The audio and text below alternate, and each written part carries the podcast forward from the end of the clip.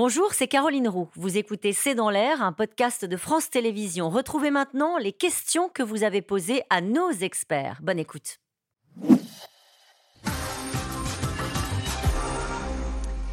Une question de Régis en Côte d'Or. Le succès des dernières manifestations peut-il se renouveler éternellement, Christophe Barbier? Éternellement non, euh, tout a, tout, a, une fin, mais je pense que ce succès en appelle d'autres. Euh, notamment la manifestation du 11 février, c'est un rendez-vous très important parce que ça permet aux salariés du privé qui n'ont pas toujours la possibilité de faire grève, c'est beaucoup plus compliqué mmh. pour eux, de manifester. Mmh. Euh, le samedi, normalement, à part quelques-uns, on ne travaille pas, donc si on veut descendre dans la rue, on peut. Et là, on pourrait voir, notamment dans les villes moyennes, un gros succès de cette manifestation, malgré les vacances scolaires et, si la météo ne, s'en mêle pas. La mobilisation a été similaire à celle de 2010 et Sarkozy avait tenu bon. Macron fera-t-il de même dans l'intérêt du pays? Bernard, dans les Yvelines oh bah c'est son, ah, calcul en tout cas, bien sûr. C'est son calcul avec un temps parlementaire assez raccourci pour que la légitimité juridique ne soit pas contestable. Et qu'à partir de là, les Français qui dans les études apparaissent comme déterminés contre cette réforme mais résignés à l'avoir passé, eh bien, cela soit confirmé dans leur pronostic. Oui. on n'est quand même pas dans la même configuration. C'est-à-dire qu'on était juste après la crise de 2008, qui avait été un choc. je veux dire, on n'avait pas eu de crise pendant moins 30 ans. Là, on avait une grosse crise, donc les économies, on les comprenait mieux. Là, on a vécu 10 ans de crise quasi structurelle avec le Covid, l'Ukraine, etc., etc. Donc les gens, ils veulent plus vraiment, enfin, ils ne croient plus au sacrifice post-crise comme il y a eu en 2008, je pense. Pascal dans les Vosges, pour une réforme juste, ne faut-il pas que les retraités aisés participent à l'effort général? On en parlait euh, tout à l'heure. C'est des questions qui auraient dû être débattues, en fait, euh, y compris avec les syndicats, y compris avec les, partis, les groupes parlementaires avant, et y compris lors du débat parlementaire euh, en commission. Malheureusement, il risque, même s'il y a énormément d'amendements, il risque de se retrouver un peu atténué et squeezé carrément. Mais même la question des cotisés, faire cotiser davantage les entreprises et les salariés. Il y a des sondages hein, qui sont mmh. sortis bah, là-dessus. On voit que les gens sont euh, majoritaires en fait à se dire, bah, écoutez, s'il faut payer plus 20 euh, euros par mois pour ne pas avoir à travailler davantage, je suis Ils sont favorables à, cette idée-là. S'ils ont à choisir entre trois mots, euh, une hausse des cotisations, un recul de l'âge de départ en retraite ou une baisse des pensions, ils préfèrent encore une hausse des, cotisations. Un petit sacrifice chaque mois plutôt que. Moins douloureux à leurs yeux que.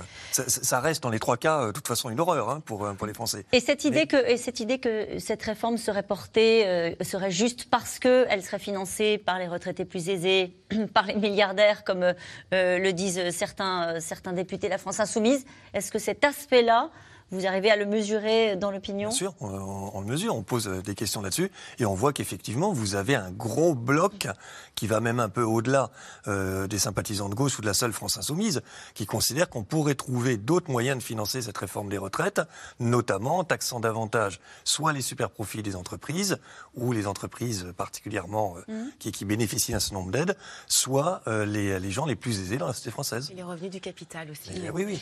Mais, mais forcément, parce que ce ne sont pas eux Bien sûr. Euh, la retraite à points était davantage acceptée par la population et par certains syndicats. Pourquoi avoir changé d'objectif? Merci Chantal dans le Gers pour cette question.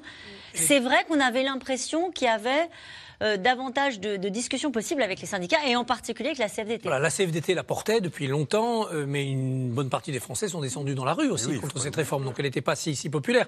Elle était surtout beaucoup plus intelligente parce que c'était un changement systémique qui s'adaptait mieux, mieux, à mon avis, à ce que va être le paysage du travail tel qu'on l'a décrit. Euh, je suis responsable de mon destin, je fais mes choix, mes choix me rapportent des points et je suis conscient du stock de points que j'accumule. Et donc je, je suis à la maîtrise de mon destin. Ah, évidemment, il y a un critère que je ne maîtrise pas, c'est le jour où je prends ma retraite, la valeur, du, point. C'est ça. Donc je, veux, donc je veux que l'État, les parlementaires, me garantissent la valeur du point, ou du moins une fourchette. Qu'on me dise pas le, jour où je vais prendre ma retraite, ah bah, pas de chance, demain le point s'effondre, tu pars au mauvais jour. Non, on voulait un système de garantie, mais je trouvais ce système beaucoup plus intelligent, oui. parce qu'il était adapté au 21 Il y avait des totems, et c'est pour ça qu'il y avait du monde dans la rue, il y avait un âge pivot. Ah oui, l'âge pivot, c'était remettre une, une mesure comptable. Et il était à quel âge Il n'était pas. 64. Voilà. Allez, une question d'Isabelle. Cette réforme est-elle mal ficelée ou a-t-elle été très mal présentée Mal présentée, surtout, je pense. Parce que ficelée, elle l'est. Hein. Elle, l'est. Hein. elle, est euh, elle est claire, hein, franchement, pour le coup, par rapport au système universel où on s'interrogeait tous sur la fameuse valeur du point.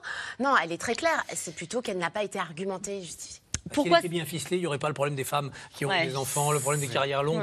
Ils auraient dû devoir venir, ah pardonnez-moi, parce qu'en 2010, c'était déjà la, problématique. Allez, une question de Pierre en Gironde. Pourquoi certains députés LR refusent-ils de voter le projet alors que leur parti défendait la limite d'âge à 65 ans? Il y a une aile gauche aussi parmi les LR, Aurélien Pradier, qui l'a porté dans le combat pour la présidence. Euh, les proches de Xavier Bertrand, tels que Pierre-Henri Dumont, ceux-là considèrent que euh, les Français souffrent trop pour qu'on aille jusqu'à 64 ans. Ils veulent un autre mode de, de financement. C'est aussi une manière pour eux de créer un rapport de force interne à leur parti. S'ajoute à ça une querelle entre sénateurs et députés qui n'ont pas la même vision des choses et ça va avoir son importance dans la navette parlementaire. Et ce sont des députés souvent dans des circonscriptions populaires, donc ils sentent encore plus le rejet de la mesure par leur propre électorat. Et d'ailleurs, euh, Laurent Berger s'est adressé à ces députés en disant, euh, en gros, faites attention parce que vous allez devoir rendre des comptes euh, sur le terrain. Il estime qu'il peut y avoir une pression de la, de la base des Français sur les marchés, sur les députés. C'est de bonne guerre ou de bonne tactique, mm. Mais inversement, si les LR ne votent pas cette réforme, quelle est leur raison d'être? Il faudra... Allez, on ne parle jamais de l'espérance de vie qui implique pour beaucoup 20 euh, à 30 ans de retraite qui paiera?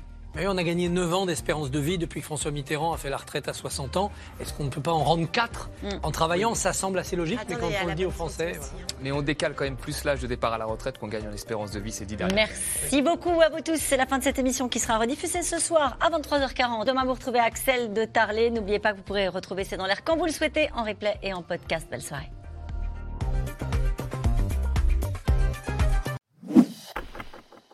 Merci d'avoir écouté C'est dans l'air. Comme vous le savez, vous pouvez désormais écouter l'intégrale, mais aussi l'invité ou vos questions à nos experts. Tous ces podcasts sont disponibles gratuitement sur toutes les plateformes de streaming audio. Et pour le replay vidéo, c'est sur France.tv, bien évidemment. À bientôt.